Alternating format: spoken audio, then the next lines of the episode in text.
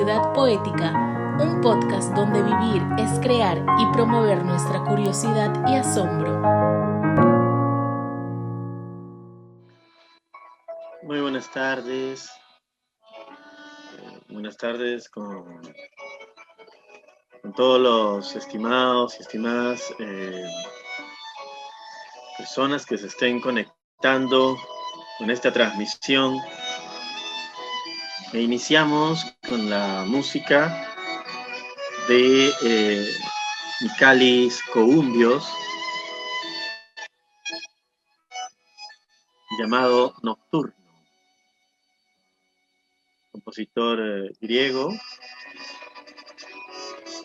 que eh, nos acompaña en el inicio de esta transmisión continuando con las lecturas, las reflexiones, hoy domingo 4 de abril, un domingo también especial para el mundo occidental eh, cristiano, eh, por tratarse también de la celebración de eh, de uno de los instantes, uno de los momentos mm, trascendentales dentro de la eh, vivencia, lo que ha sido este, el legado y la,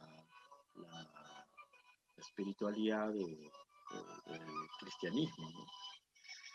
Entonces, bueno, estamos en este domingo de Pascua, domingo de resurrección también, dentro de esta visión y eh, nos enlazamos con una visión eh, muy anterior también, siglos anterior a esta, que es, eh, se enmarca dentro de los diálogos de Platón, el gran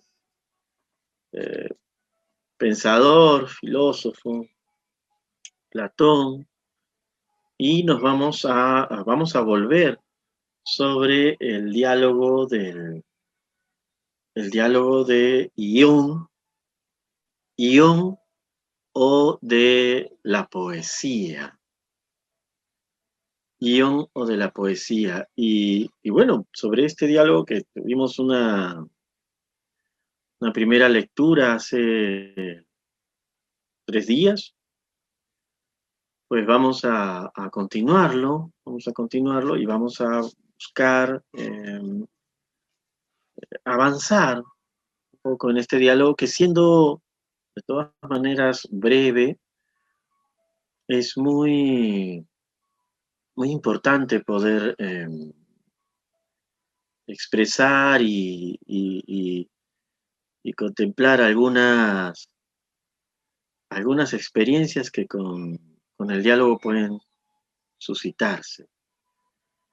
Eh, hemos visto que nuestro acercamiento a, esta lectura no es un acercamiento eh, propiamente eh, académico, no es un acercamiento por parte de um, un experto en, filosofía, sencillamente buscamos acercarnos de manera reflexiva, desde esa, desde, ese, eh, desde esa curiosidad, desde ese asombro, también desde la gratitud de lo pensado y lo transmitido hace siglos de siglos. Y con esa actitud vamos a, buscar eh, leer pero también eh, pensar y sobre todo preguntarnos, sobre todo preguntarnos y abrir esas posibilidades de, la, de, las preguntas, abrir esas posibilidades de, de los sentidos que, que se de pronto se tejen cuando eh, cerca de un, de un, texto, de un pensamiento, de una propuesta, eh, se, dan. Entonces, em, vamos a buscar eso, vamos a buscar poder eh, contemplar algunos, algunos instantes de lo que significa, de lo que significa en todo caso para, para nosotros, ¿no? Caso particular, desde mi perspectiva, como lector y, también como, bueno, como persona que, que está en, en una búsqueda, como muchas otras personas, muchos otros, otros seres, está en una búsqueda de, eh, de preguntarse, eh, ¿qué es esto de la poesía? Eh, ¿De qué manera esta palabra que, que abarca tan diversas experiencias, pero que de alguna forma eh, nos, nos llaman a eh, encontrar eh, siempre otras posibilidades. ¿De qué manera esta, esta experiencia se relaciona? tiene un sentido, un, papel, un rol importante en estos momentos en estos momentos que podríamos también llamar, eh, en estos momentos de, crisis. Y en ese sentido nos, eh, interesa mucho poder acercarnos a, textos que eh, puedan darnos una, perspectiva sobre, sobre esto. Bueno, un poco para hacer una síntesis del, inicio de esta, de lo que fue la primera parte de esta transmisión.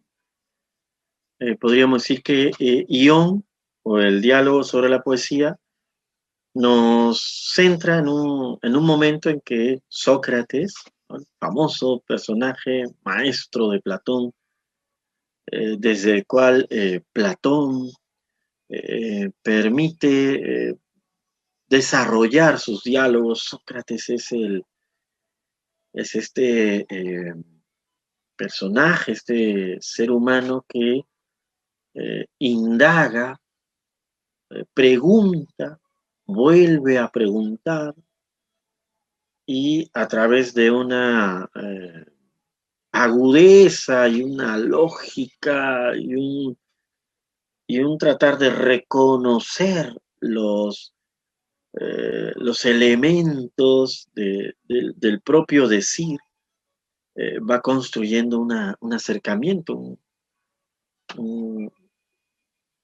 una experiencia eh, en busca de lo que él llama la, esta verdad. Entonces se encuentra con Ion, uno de los grandes rapsodas griegos. Recordemos los rapsodas estos, estos, estas personas eh, especializadas, eh, interiorizadas en la, eh, en, la, no solamente en la memorización, en la incorporación de, un, de, la obra de un, poeta, en este caso Ión de Homero, sino también en, en, la forma en cómo lo va a cantar, cómo lo va a comunicar y transmitir a su comunidad.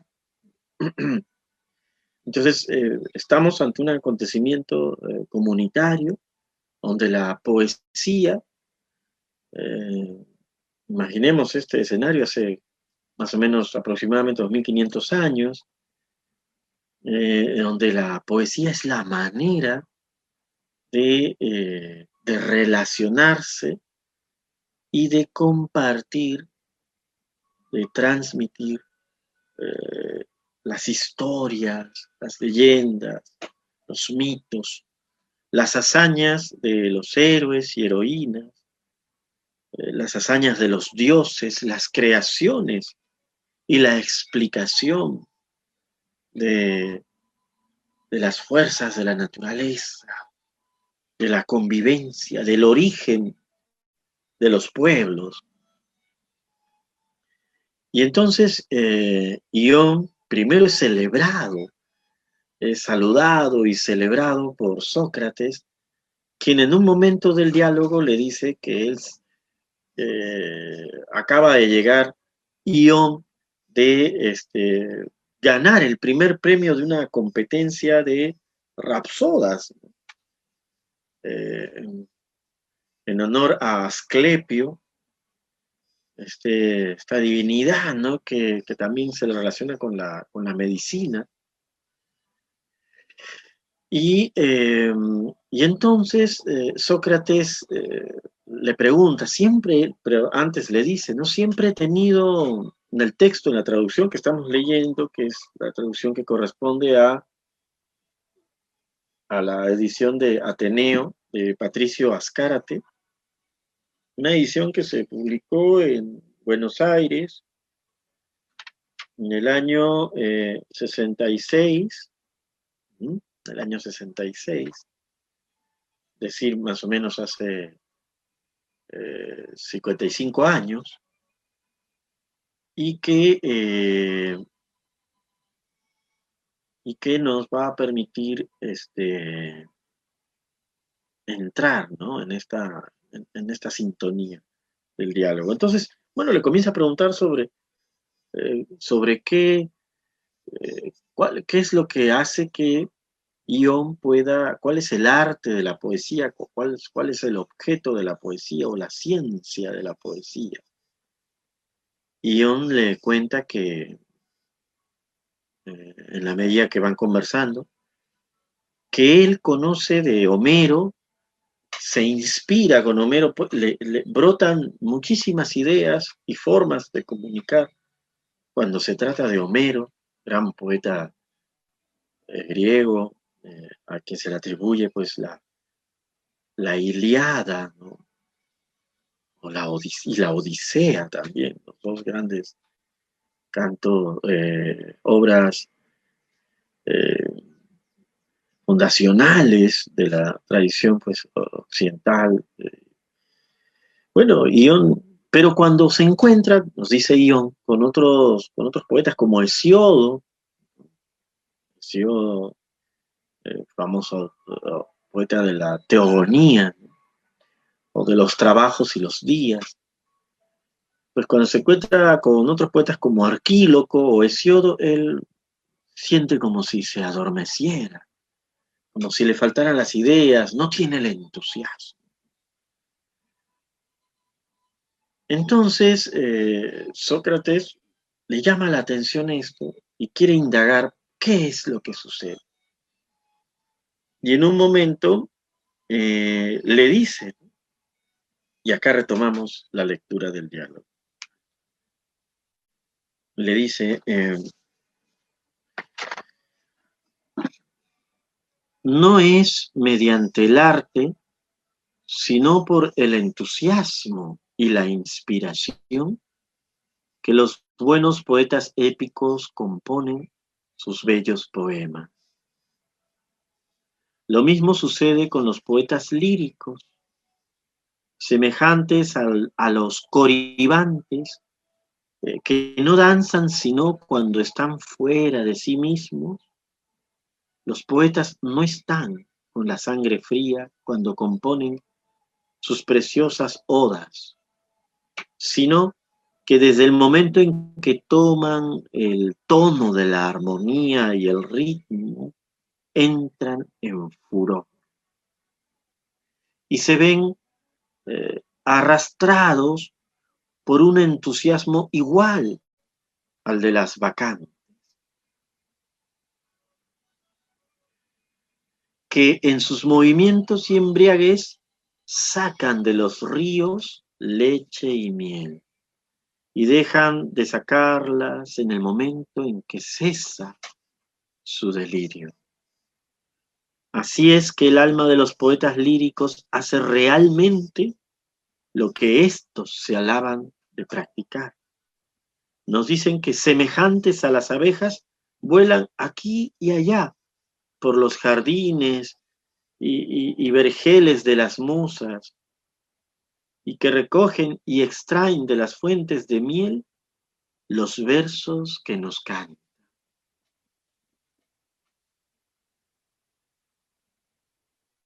Los versos que nos cantan. En esto dicen la verdad, porque el poeta es un ser alado, ligero y sagrado, incapaz de producir mientras el entusiasmo no le arrastra y le hace salir de sí mismo. Hasta el momento de la inspiración, todo hombre es impotente para hacer versos y pronunciar oráculos. Miren esta, esta relación, ¿no? hacer versos y pronunciar oráculos. La, poesía tiene en esta experiencia eh, temporal, ¿no? esta experiencia también eh, eh, ancestral, la relación entre la poesía y, la profecía. Hacer versos y pronunciar oráculos, estos vaticinios, oráculos, vaticinios eh, sobre lo que, lo que va a suceder, sobre lo que depara a los humanos en su tránsito por este universo, o, ese, o ese, o también eh, ese saber de qué es lo que de alguna manera el universo, eh, en, qué sintonía está, y el ser humano necesita pues conocer esa sintonía para poder adaptarse también a ella. Bueno, como los poetas no componen merced al arte, sino por una inspiración divina, y dicen sobre diversos objetos muchas cosas y muy bellas, tales como la que tú dices sobre Homero, se lo dice a Ión, ¿no? Ión es con quien está dialogando Sócrates. Cada uno de ellos solo puede sobresalir en la clase de composición a que le arrastra la musa. Uno sobresale en el ditirambo, son formas poéticas, otro en los elogios, este en las canciones destinadas al baile, aquel en los versos épicos y otro en los llantos. Y todos son mediante medianos, todos son medianos fuera del género de su inspiración, porque es esta y no el arte la que preside a su trabajo. En efecto, si supiesen hablar bien, gracias al arte, en un solo género, sabrían igualmente hablar bien de todos los demás. El objetivo que Dios se propone al privarles del sentido y servirse de ellos como ministros a manera de los profetas y otros adivinos inspirados, es que al oírle nosotros tengamos entendido que no son ellos los que dicen cosas tan maravillosas, puesto que están fuera de su buen sentido, sino que son los órganos de la divinidad que nos hablan por su boca. Tinico de Cálcide es una prueba bien patente de ello. No tenemos en él más pieza en verso que sea digna de tenerse en cuenta que su peán, que todo el mundo canta. Hace referencia a este poeta, Nico de Calcis. La oda más preciosa que se ha hecho jamás. Una oda en honor a Apolo. Y que, como dice él mismo, es realmente una producción de las musas. Me parece que la divinidad, me parece que la divinidad nos ha dejado ver en él un ejemplo patente, para que no nos quede la más pequeña duda eh, de que si bien estos bellos poemas son humanos, y hechos por la mano del hombre son, sin embargo, divinos. Son, sin embargo, divinos y obra de los dioses. Y que los poetas no son más que sus intérpretes, cualquiera que sea el Dios que los posee. Para hacernos conocer esta verdad, el Dios ha querido cantar con toda intención la oda más bella del mundo por boca del poeta más mediano. ¿No crees tú que tengo razón, mi querido Ión? Termina, ¿no? Sócrates de hacer esta reflexión, esta argumentación sobre la naturaleza de la inspirada de, los poetas y eh, toma como, un ejemplo para, digamos, defender, ¿no? Eh, eh, para poder este, justificar ¿no? lo que está mencionando, el ejemplo de, este Tinico de Cálcide, ¿no? poeta que al parecer en la época no, era un poeta pues eh, sobresaliente, ¿no? Era un poeta más bien este, con una obra menor, pero que de pronto aparece pues con un poema, eh, una oda, que él la denomina eh, la oda más preciosa que se ha hecho jamás. Él dice, ¿cómo alguien yo no veo otra explicación que, sea inspirado por una divinidad que le ha permitido entrar en este trance, en esta sintonía, y eh, le permite eh, intermediar esta, este canto eh, de los dioses. Bueno, y, le pregunta finalmente a Ion, ¿no crees tú que tengo razón, mi querido Ion?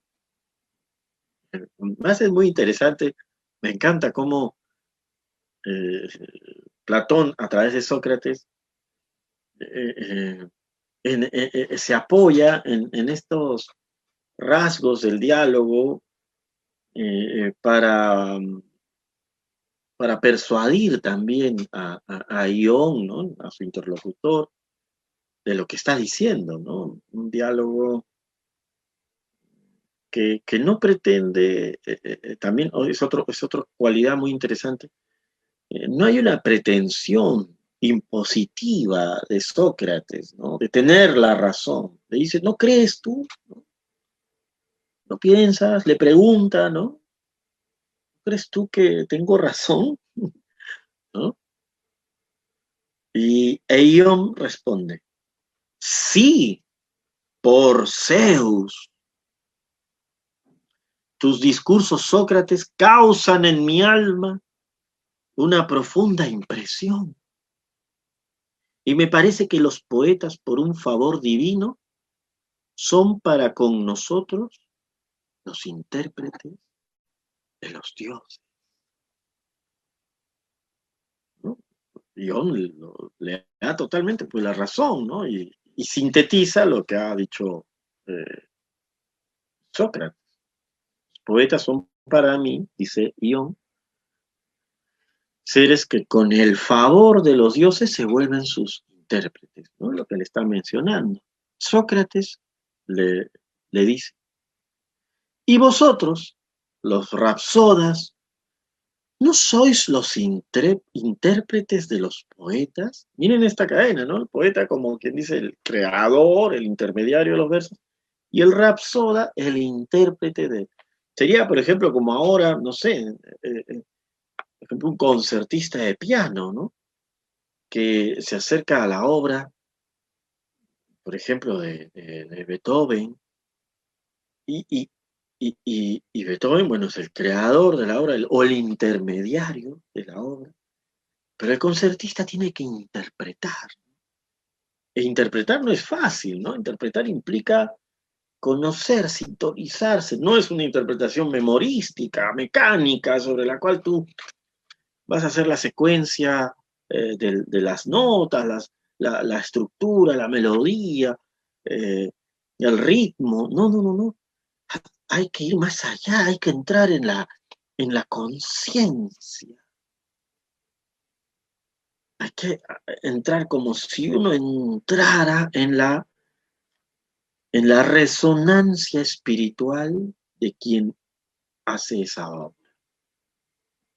Eso es la interpretación. Entrar en esa resonancia espiritual. Bueno, dice, y, y, yo le respondo, también es cierto. Somos los, los, si los poetas son los intérpretes de los dioses, los rapsodas somos los intérpretes de los poetas. Y luego sois vosotros, le dice Sócrates, sois vosotros los intérpretes de los intérpretes. Y Ion lo vuelve a reafirmar, sin contradicción. Así es. Excelente, Sócrates. Y Sócrates le vuelve a decir, vamos, respóndeme, Ion, y no me ocultes nada de lo que te voy a preguntar. Cuando recitas como conviene ciertos versos heroicos y conmueves el alma de los espectadores, ya cantando a Odiseo en el momento en que lanzándose al umbral de su palacio se da a conocer a los amantes de Penélope y derrama a sus pies una multitud de flechas, o ya a Aquiles sobre Héctor o cualquier otro pasaje conmovedor de Andrómaca, de Écuba o de Príamo. Dime, Ion, ¿te dominas o estás fuera de ti mismo? Llena tu alma de entusiasmo, no te imaginas estar presente a las acciones que recitas y que te encuentras en Ítaca o delante de Troya, en una palabra, en el lugar mismo donde pasa la escena. Lo que ha dicho, ¿no? Sócrates, bien interesante, ¿no? O sea, ya está. Eh, Sócrates es como si eh, entrara también en la sintonía espiritual de, de ¿no?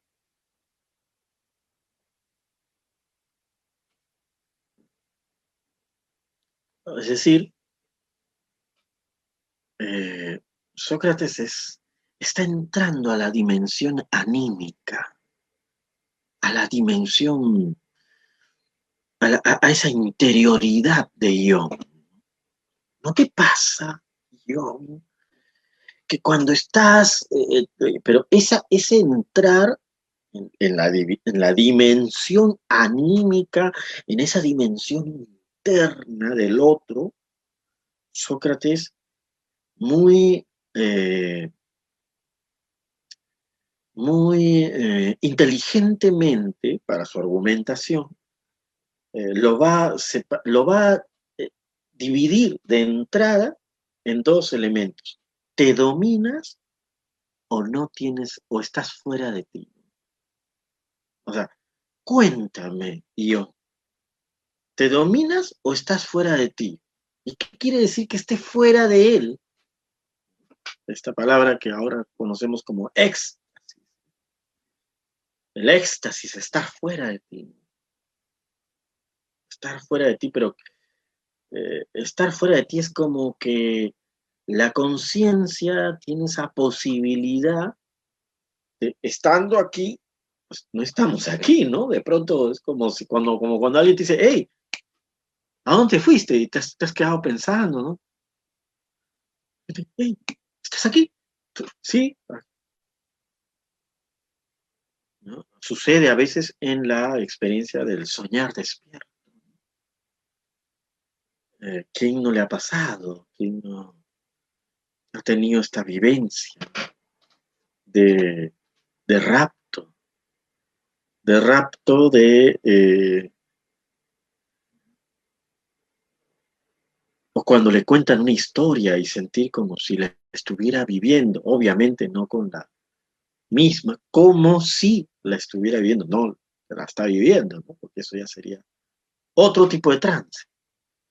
Pero eh, Sócrates apunta a eso, ¿no? Apunta a decirle, o te dominas, o estás, te dominas es que tú sientes que estás en ti, o estás fuera de ti. Y no te sucede que eh, cuando cuentas sobre Aquiles combatiendo con Héctor, y todos habrán visto, pues si no han leído la Iliada, habrán visto la película, yo les sugiero que leamos nuevamente la, la Iliada. Yo también he visto la película, me parece interesante. Pero volvamos a leer la Iliada, ¿no? Yo por aquí creo que tengo una Iliada. Sí, a ver, voy a, voy a traerla.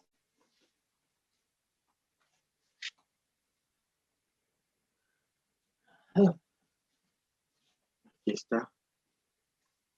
Esta es una Iliada, igual la colección de la editorial Ateneo, y la compartí la vez pasada, pero en la otra edición de los clásicos Jackson.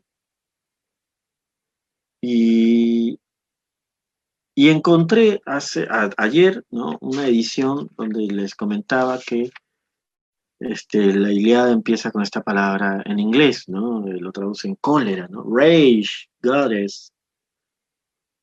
Achilles, rage, ¿no? Así empieza en, esta traducción que se dice, bueno, en el griego no, no, no, no, he tenido acceso al, no lo leo tampoco, ¿no? Pero eh, les comentaba que había un filósofo, eh, Sloterdijk, Peter, Peter Sloterdijk, que eh, tiene todo un texto sobre cómo es que uno de los principales o fundacionales textos de la tradición occidental empieza con la palabra cólera, rage, sintomático, que empecemos, ¿no? Con, cólera, ¿no? Entonces, eh, pero poder leer la Iliada, ¿no? Acercarnos a la Iliada y de repente leerlo en voz alta, ¿no? Canta, oh la cólera del pélida Aquiles, cólera funesta que causó infinitos males a los aqueos precipitó al Hades muchas almas, numerosas de héroes, a quienes hizo presa de perros y pasto de aves. Cumplíase la voluntad de Zeus. Desde que se separaron disputando el Atrida, rey de hombres, y el divino Aquiles. ¿Cuál de los dioses promovió entre ellos la contienda para que pelearan? el hijo de Leto y de Zeus, airado con el rey, suscitó en el ejército maligna peste, y los hombres parecían, los hombres perecían por el ultraje que la, que la trida infiriera al sacerdote Crisis. Este, deseando redimir a su hija, se había presentado en las veleras naves aqueas con un inmenso rescate y las ínfulas de Apolo, el que hiere de lejos, que pendían de áureo cetro en la mano. Y a todos los aqueos, y particularmente a los dos atridas, caudillos de pueblos, así les suplicaba. Y habla Crises, el sacerdote. Atridas y demás aqueos de hermosas grebas, los dioses que poseen olímpicos palacios, os permiten destruir la ciudad de Príamo y regresar felizmente a la patria. Poned en libertad a mi hija y recibid el rescate venerando al hijo de Zeus, a Apolo, el que hiere de lejos termina el, discurso de, de Crisis.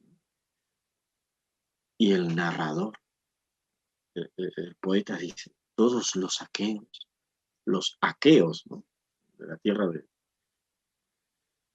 Aquiles, todos los aqueos aprobaron a voces que se respetara al sacerdote. y se admitiera el espléndido rescate, mas el atrida Agamenón, a quien no plugo de acuerdo, no le pareció, no le gustó. Le despidió de mal modo y con altaneras voces, y habla Agamenón. No de yo contigo, anciano, cerca de las cóncavas naves, ya porque ahora demores tu partida, ya porque vuelvas luego, pues quizá no te valgan el cetro y las ínfulas del Dios. A aquella, por la hija, a aquella no la soltaré. Antes le, le sobrevendrá la vejez en mi casa en Argos, lejos de su patria, trabajando en el telar y aderezando mi lecho.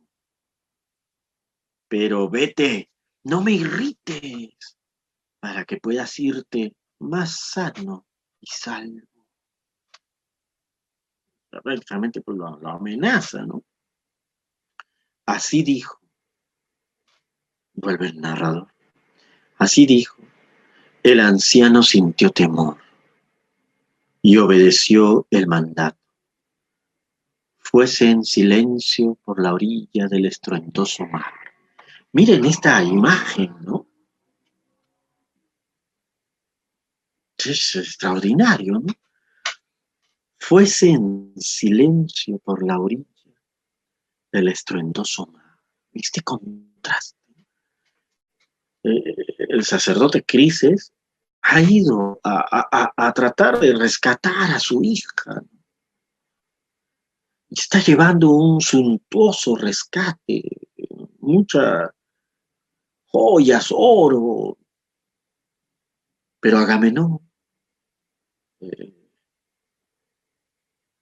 lo rechaza, lo amenaza. Dice, no te quiero ver de nuevo por aquí. Porque no te va a valer ni tu cetro, ni Apolo, ni nada de esas tonterías te puedo... Mejor vete si es que quieres estar sano y salvo. Y entonces el anciano sintió temor y obedeció el mandato. Fuese en silencio por la orilla del estruendoso mar, y mientras se alejaba, dirigía muchos ruegos al soberano Apolo, a quien parió Leteo, la de hermosa cabellera. El poema te va, mm, te va contando también un poco, o sea, los epítetos, estas frases que, que, que, por ejemplo, como Leteo, la de hermosa cabellera, Apolo, el que hiere de lejos, los epítetos, ¿no? La forma. Eh, eh, nos va dando, eh, es la manera en que la comunidad va incorporando las cualidades de los personajes, en este caso de los dioses. Bueno, y entonces, eh, retornando hacia una digresión por la Iliada, yo sugiero que la lean en voz alta, en voz alta, o que puedan eh, descargar un audiolibro, ¿no? En YouTube hay muchos audio, audiolibros gratis, pueden poner Iliada, ¿no? Y de repente el, audiolibro coincide con la traducción y van escuchando. Pero escúchenla, ¿no? Escúchenla viendo el texto. Eh, y ustedes pueden compartirlo también. Con otros textos, también una novela, un poema.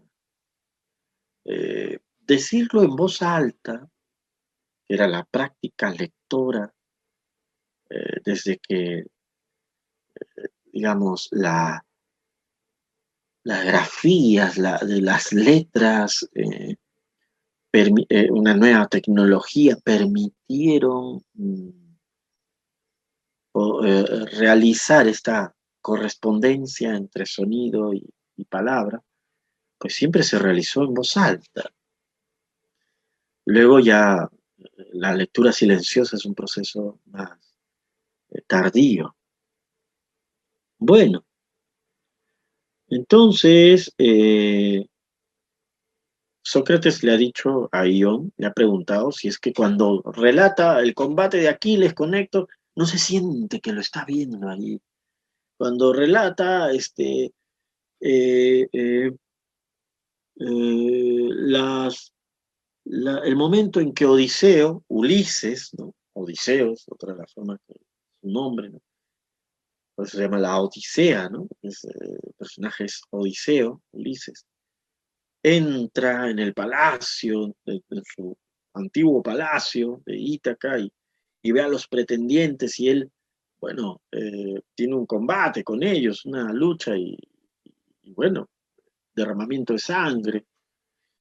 Este, no sientes que ves ahí la, la, escena, ¿no? ¿no? sientes que estás ahí.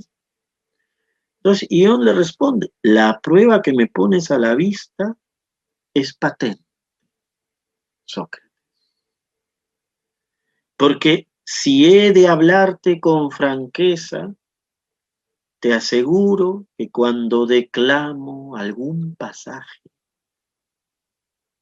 patético, mis ojos se llenan de lágrimas.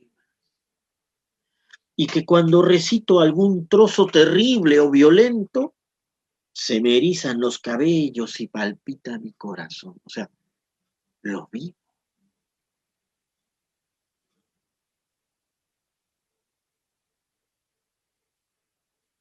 Sócrates le responde.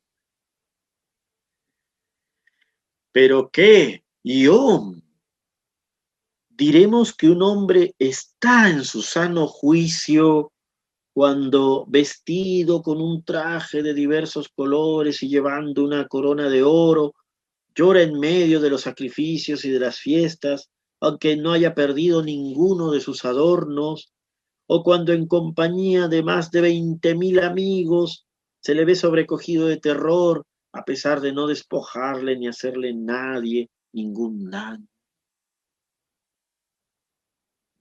Le pone un caso eh, hace como un, para, un paralelismo, ¿no? Con un, un caso. Diremos que un hombre se le podría decir que está en su sano juicio si es que hay una fiesta, hay toda una celebración, el hombre llora.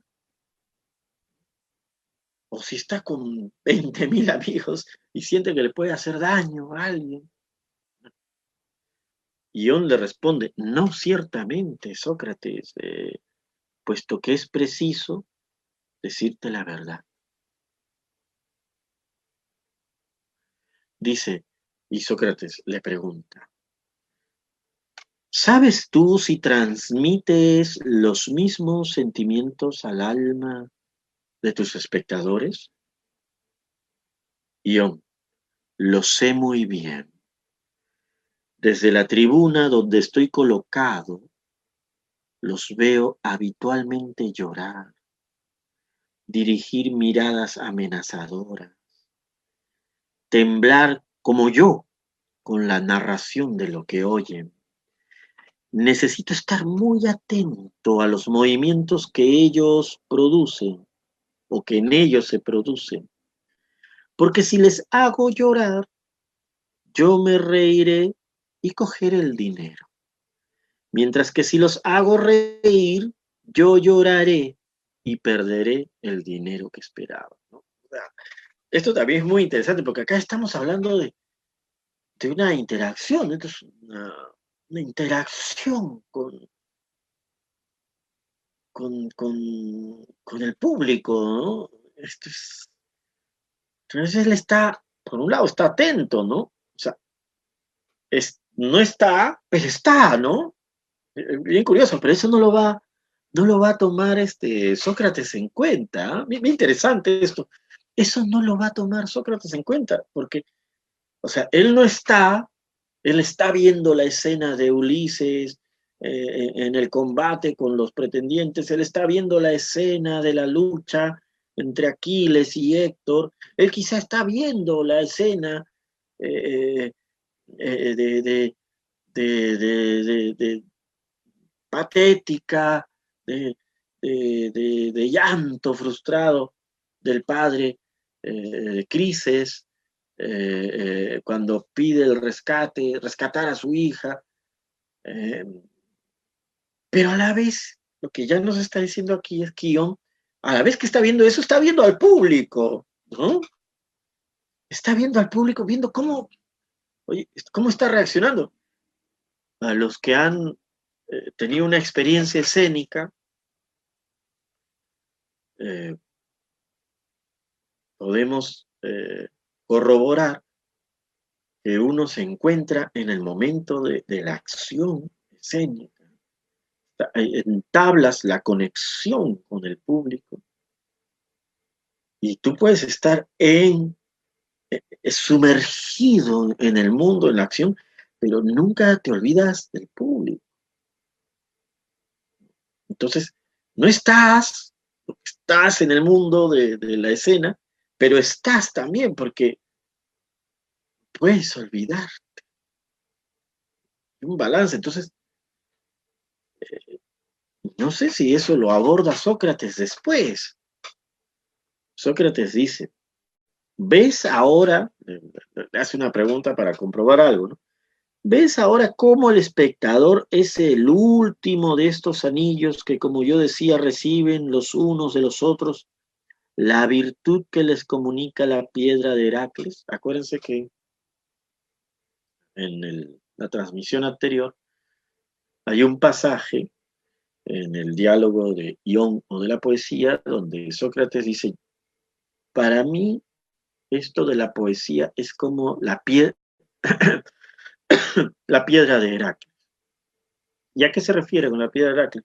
Es las piedras magnéticas, ¿no? Pues, piedras imantadas, que dice ejerce una, una atracción con otras piedras de su misma cualidad, y estas piedras a su vez se vuelven también magnéticas y generan atracción con otras y con otras con otras y forman una cadena como de anillo. Y él dice que eh, el acontecimiento eh, de, la, de, la, de la poesía es así. Es una, es una energía, una fuerza, un magnetismo que pasa y se transmite uno a otro. Interesante. Esta analogía del mundo, del fenómeno físico electromagnético con el acontecimiento poético. Eh, como por ejemplo, ¿no? Que, está en nuestro lenguaje cotidiano, de repente eh, vi a esta persona y sientes como una electricidad, ¿no? Sientes una, hay una vibra, ¿no? Ahora dicen así, ¿no? Hay una vibra. No sé, su energía me, me, da esto, me produce esto otro. 2500 años después, tenemos todavía esta, esta percepción. Y bueno, entonces, eh, Sócrates eh, le dice, ¿ves ahora cómo el espectador es el último de estos anillos que, como yo te decía, reciben los unos de los otros la virtud, que los comunica, que les comunica la piedra de Heracles, el rapsoda, tal como tú, el actor, miren, rapsoda es el actor, el performer, diríamos ahora, el performer, el ejecutor. Es el anillo intermedio. Y el primer anillo es el poeta mismo. Por medio de estos anillos, el Dios atrae el alma de los hombres. Interesante. La poesía, para atraer el alma de los seres humanos a esta experiencia eh, sagrada, épica, de la hazaña, de, los, de los, de los héroes, la gesta de, de las ciudades, la poesía.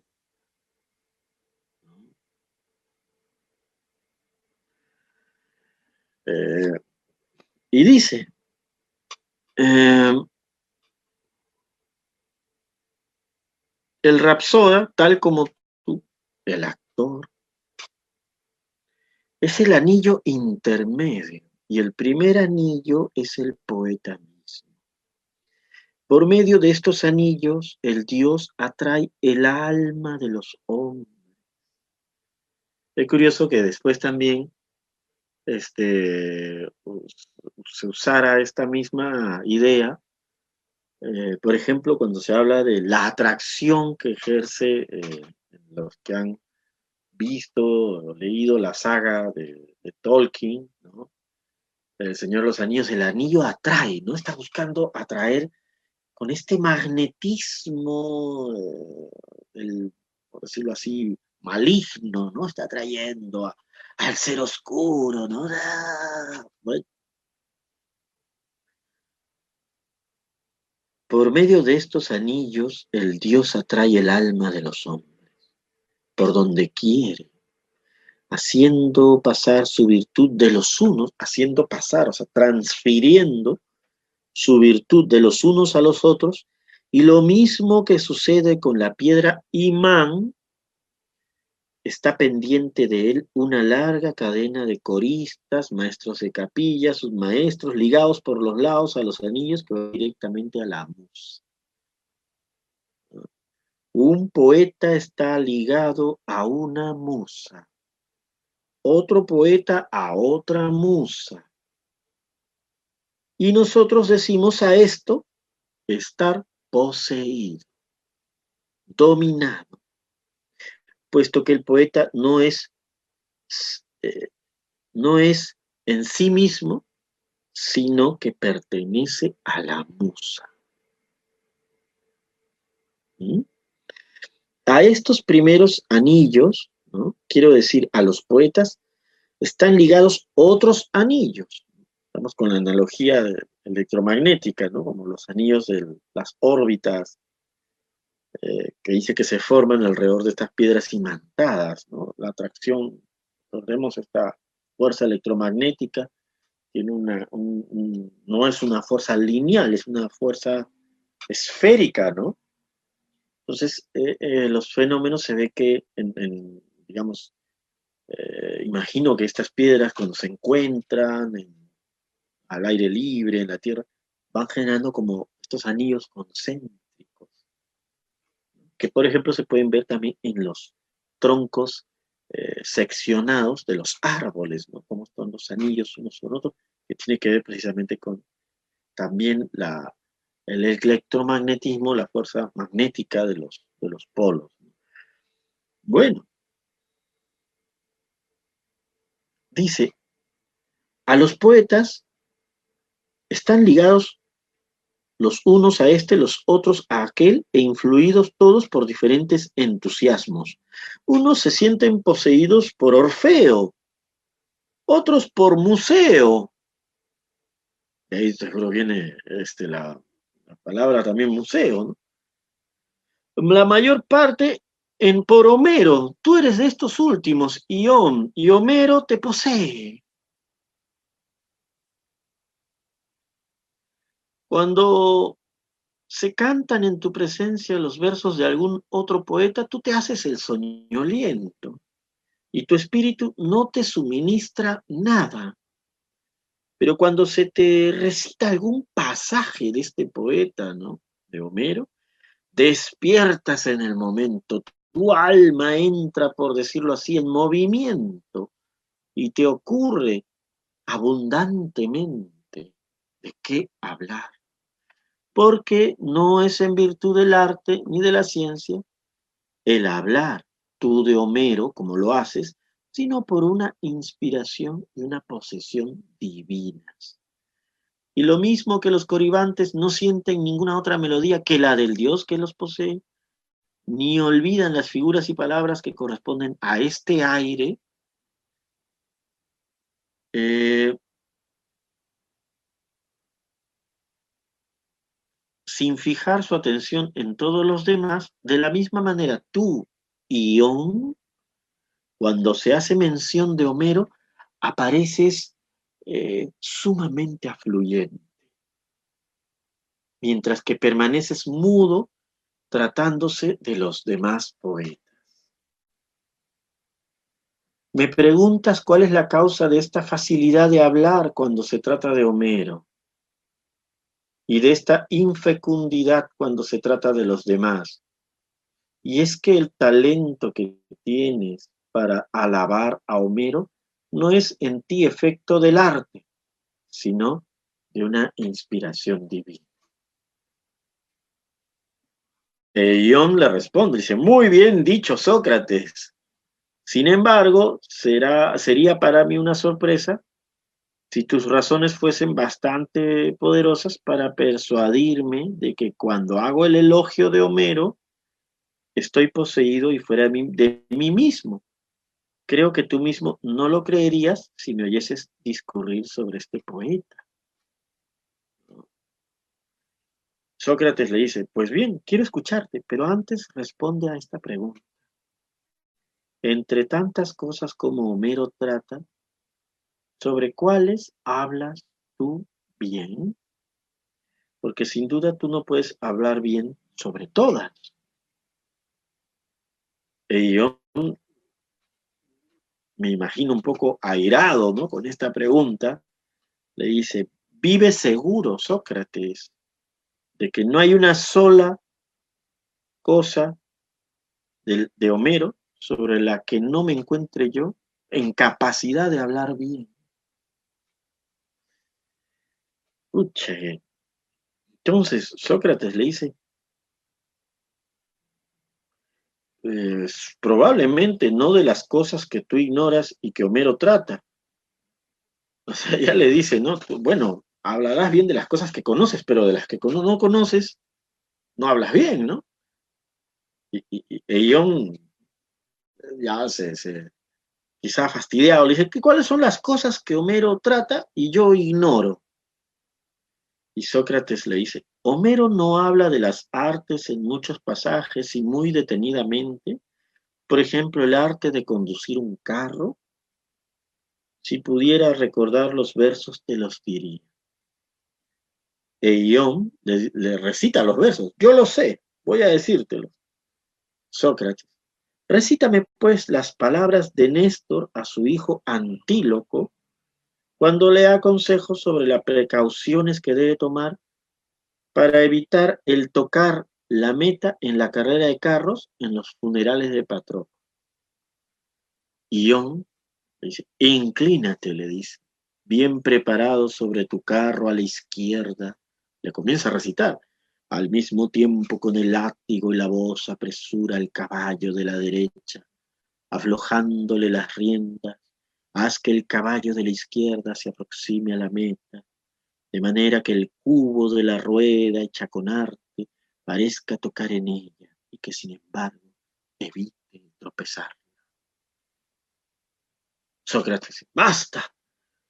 ¿Quién juzgará mejor Ión si Homero habla bien o mal en estos versos? ¿Un médico o un cochero? Y Ión le dice, el cochero, sin duda. Sócrates. ¿Es porque conoce el, arte que corresponde a todas estas cosas o por otra razón? No, claro, yo le respondo porque conoce ese arte. Sócrates. Dios ha atribuido a cada arte la facultad de juzgar sobre las materias que cada uno correspondan, porque no juzgamos mediante la medicina las mismas cosas que conocemos por el pilotaje, ¿no? O sea, claro, lógico, no, no, juzgas la, medicina por, por otra arte, ¿no? Por decirlo así. Verdaderamente no, dice yo. Sócrates, ni por el arte de la carpintería, lo que conocemos por la medicina. Yo, de ninguna manera. Sócrates, ¿no sucede lo mismo con todas las demás artes? Lo que nos es conocido por la una, por una arte, no nos es conocido por otra. Pero antes de responder, dime esto. ¿No reconoces que las artes difieren unas de otras? Ión, Sí, Sócrates. Sócrates. Pues bien, en cuanto puede conjeturarse, digo que una es diferente de otra, porque esta es la ciencia de un objeto y esta es la ciencia de otro. ¿Piensas lo mismo? Yo, sí, Sócrates. Muy bien, discontinúa Sócrates. Porque si fuese la ciencia de los mismos objetos, ¿qué razón tendríamos para hacer diferencia entre un arte y otro arte? Puesto que ambos conducen al conocimiento de las mismas cosas. Por ejemplo, yo sé que estos son cinco dedos y tú lo sabes, como yo. Si yo te preguntase si lo sabemos ambos por la aritmética o lo sabemos tú por un arte y yo por otro, dirías sin dudar que es por un mismo arte, la aritmética, ¿verdad? Ion, sí. Sócrates, responde ahora a la pregunta que estaba a punto de hacerte antes y dime si crees con relación a todas las artes sin excepción que es necesario que el mismo arte nos haga conocer los mismos objetos y otras artes nos hagan conocer objetos diferentes. Así me parece, le contesta yo. Sócrates. Por consiguiente, el que no posee un arte que está en estado de juzgar bien de lo que se dice o no, o sea, dice, por consiguiente, el que no posee un arte, ah, ya, claro, el que no posee un arte no se encuentra en estado de juzgar bien de lo que se dice o se hace en virtud de ese arte. Claro, ellos están quedando hasta este momento. Ion le ha dado la, razón a Sócrates de que, número uno, hay diferentes artes o ciencias. Acá hay una. Todavía estamos en este tiempo que la ciencia y el arte eh, tienen una sola o por decirlo, una es muy estrecha relación. El arte es el conocimiento de hacer las cosas. Hay un arte de la medicina porque hay un conjunto de conocimientos para ejercer, practicar la medicina. Hay un arte de la conducción de los caballos porque es un conjunto de, acciones, de conocimientos que permiten llevar a cabo eh, de mejor manera eh, la conducción de los caballos. Hay un arte de la guerra, hay un arte de la carpintería, hay un arte. estamos en este momento que arte y eh, como técnica, como, un conocimiento, como una forma de ciencia. Bueno, entonces coinciden en que hay un arte para cada cosa distinta y que cada arte es un arte, o sea, es un conocimiento porque el conocimiento te permite discernir si está bien o está mal, ¿no? Oye, esta mesa está bien hecha o está mal hecha. Porque tú conoces el arte de hacer la mesa. Muy bien. Tienes, conoces el arte de la carpintería. Entonces dirás, no está bien hecha porque yo, que soy ducho en el arte de la carpintería, me doy cuenta que esta mesa tiene tales y tales cuestiones que se pudieron resolver de otra manera. Entonces, eh, Ion acepta, ¿no? Dice, sí, de verdad, el arte tiene, hay varias artes porque hay varios asuntos, objetos, temas, y por otro lado, el arte te permite, cuando tú estás en posesión de un arte, puedes decir, esto está bien, esto no está bien hecho. Muy bien, ahí estamos de acuerdo. Entonces Sócrates le dice a Ion, entonces si tú no puedes decir que algo esté bien o mal, quiere decir que no posees ese arte, ¿no? Mm, eh, bueno, dices verdad, dice. Y entonces, le dice Sócrates, con relación a los versos que acabas de citar, ¿juzgarás tú mejor que el cochero si Homero habla bien o mal? Y le dice, bueno, el cochero juzgará mejor porque conoce el arte de, manejar los coches. Sócrates le dice ahora, porque tú eres rapsoda y no eres cochero. Eh, sí, le dice John. El arte del rapsoda es distinto que el del cochero, ¿verdad? Sí, le dice John. Sócrates, puesto que es distinto, tiene que ser la ciencia de otro objeto, ¿verdad? Sí. Bueno, cuando Homero dice que Ecámedes o Ecamedes, concubina de Néstor, dio a Macaón, que estaba herido, un brebaje y se expresa así, lo echó en vino de pramia sobre el que raspó queso de cabra con un cuchillo de metal y mezcló con ello cebolla para excitar la sed. ¿Pertenece al médico o al rapsoda juzgar si Homero habla bien o mal en este pasaje? Sócrates acá también se manda, ¿no? Porque eh, Sócrates primero ha dicho, oye, no recuerdo en qué verso estaba, y, y le da la chance de, a, a, Ión de lucirse, no, oye, Sócrates, yo me sé toda la Iliada, te la voy a decir este, este verso acá. Y ahora Sócrates sutilmente le está diciendo, yo también conozco la Iliada, si acaso, y le está recitando estos versos, ¿no? Entonces le dice, bueno, este pasaje donde le dan una medicina, un brebaje a, a uno de los personajes, ¿A quién corresponde juzgar si está bien hecho o no? ¿Al, al rapsoda o al médico? Pues es un pasaje de medicina. Y John le dice, bueno, a los médicos, no a la medicina. Sócrates sigue. Y cuando Homero dice, le vuelve a citar otro pasaje de la Iliada, ella se lanzó en el abismo como el plomo que atado a la. Bueno, esto parece la Odisea, ¿no? Ella se lanzó en el abismo como el plomo que atado al asta de un toro salvaje se precipita en el fondo de las aguas, llevando la muerte a los peces voraces. Así le dice. Diremos, a ver, Ión, diremos que corresponde al pescador o al rapsoda el calificar estos versos si lo que expresan es correcto o no. Bueno, evidentemente, Sócrates, esto corresponde al arte del pescador, ¿no? Muy bien, le dice Sócrates.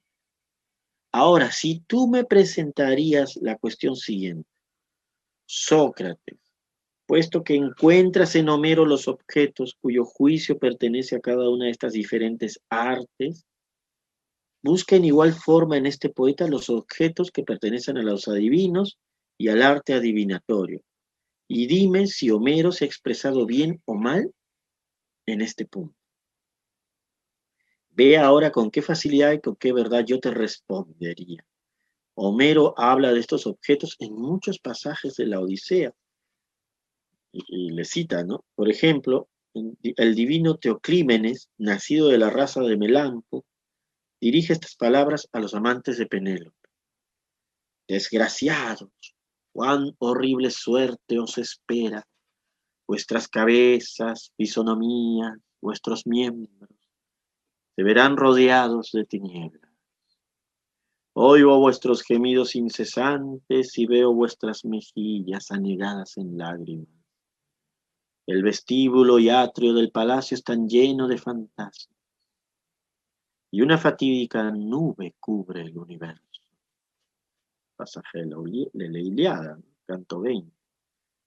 Homero en muchos pasajes habla de esta manera como cuando describe el ataque del campamento de los griegos, donde se lee estos versos y le sigue citando Sócrates, ¿no? Las citas de la Iliada que hace Sócrates o de la Odisea que hace Sócrates en este diálogo de Ión son más abundantes que las que hace el mismo Ión. Por lo que hay también allí una, una suerte de eh, fundamentación eh, tácita del conocimiento que tiene este, eh, Sócrates de la poesía. En el momento, bueno, le cita pues el pasaje, ¿no? Y en esto Ión le dice, es verdad lo que dices, ¿no? Sócrates, tu respuesta no es menos verdadera, Ión. Lo mismo que te he señalado en la Odisea y en Liliada, pasajes que pertenecen unos al adivino, otros al médico, otros al pescador.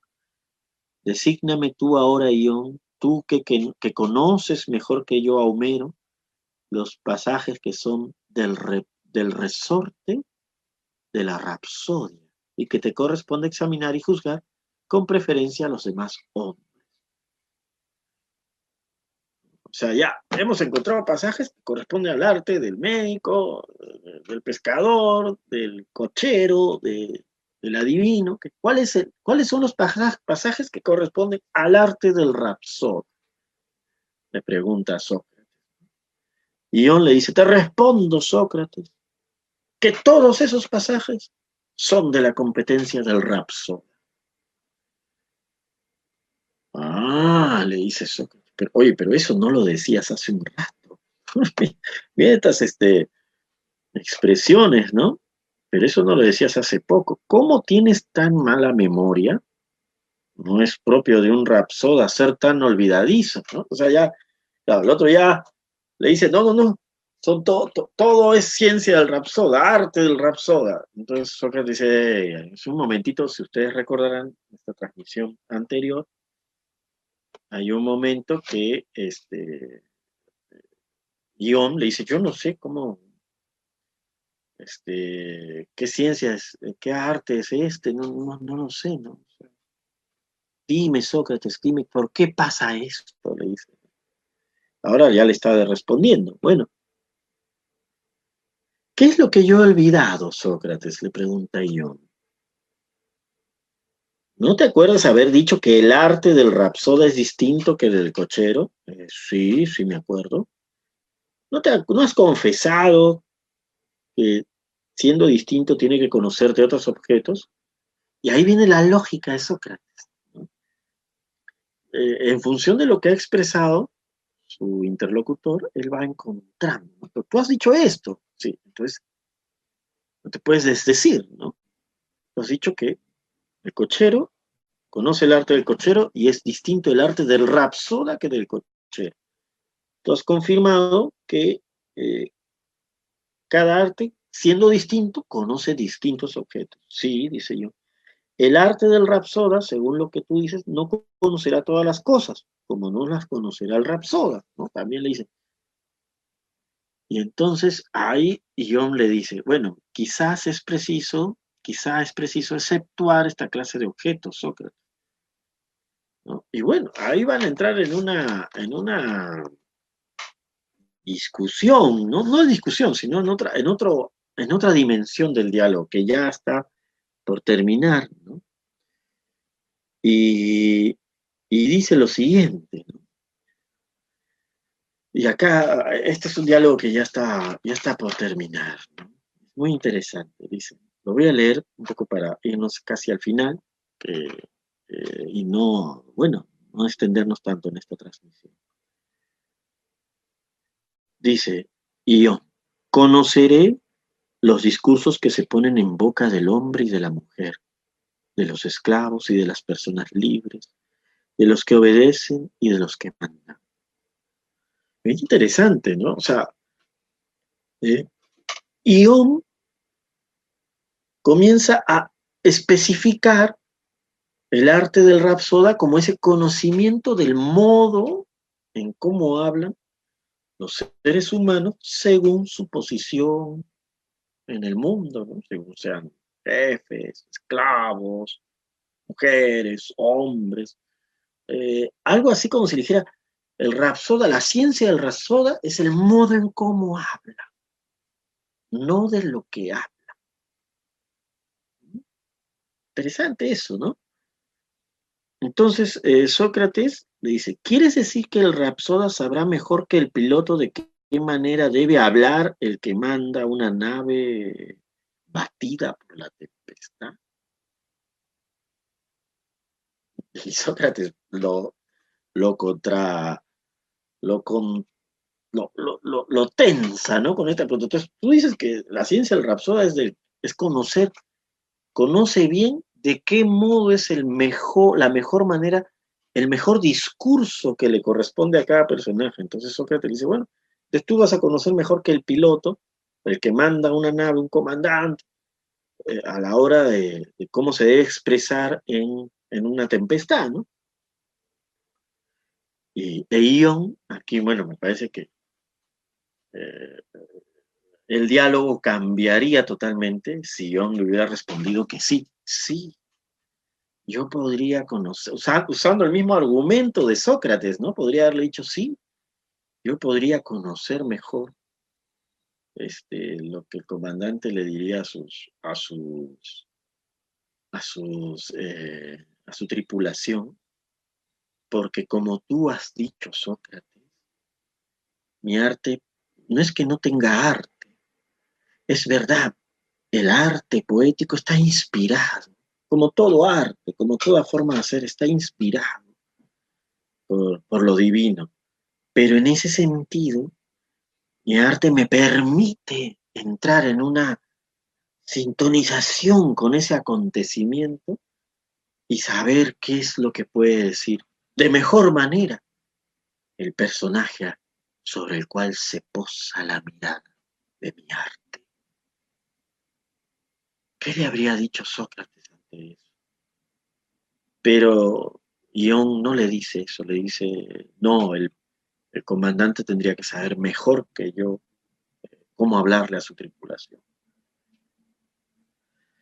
Y comienza a rebatirlo así, ¿no? Y el esclavo no sabría mejor eh, hablar que, tú, que no eres esclavo. Bueno, sí. Por ejemplo, pretendes que el rapsoda y no el vaquero sepa hablarle mejor a sus vaquitas que, tú. Y él le dice, no, bueno, ¿sabrás mejor que un trabajador en lana lo tocante a su trabajo? No. Y así, ¿no? Le va deshaciendo. ¿Sabrá mejor los discursos de que un general debe valerse para inspirar ánimo a sus soldados? Sí, ahí le dice, sí, es aquí que el Rapsoda eso debe conocer. ¿Pero qué? ¿El arte del Rapsoda es el mismo que el arte de la guerra? Entonces acá hay un tema, ¿no? Para hablar mejor de algo es porque conoces la ciencia de ese algo. Es interesante esta relación. Pero bueno, vamos a culminar en este momento eh, ya nos falta muy, muy poco, muy poco, muy poco eh, para terminar este diálogo. Nos falta realmente una, dos, una cara y media, una cara y media y, lo acabamos, ¿no? Pero quisiera dejar este, esta culminación para otra siguiente transmisión. Y eh, no sin antes agradecerles a los que han seguido esta transmisión, los que de repente se sumarán luego.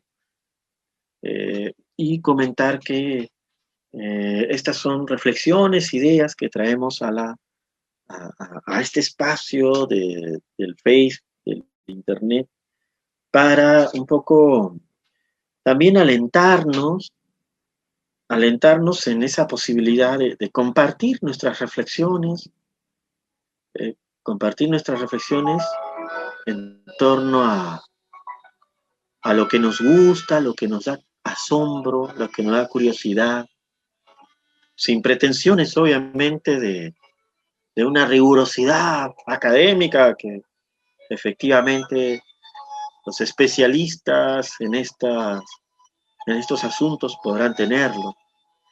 Eh, nuestra intención es la de generar un espacio, una experiencia en la que nos permitamos dialogar sobre aquello que nos permite vislumbrar otros horizontes. Y nos hemos transportado un poco a, a esta Grecia, a este lugar. Y, y vamos a cambiar aquí con los arbolitos, en este lugar de transmisión, para volver nuevamente a entrar en esta dimensión que estábamos viendo del diálogo ión o de la poesía. que tendremos oportunidad de compartir de manera culminante en una siguiente y última transmisión sobre este diálogo. Nos despedimos escuchando el nocturno de Miqueles Coumbios les agradecemos muchísimo. Hasta otro momento. Muchísimas gracias.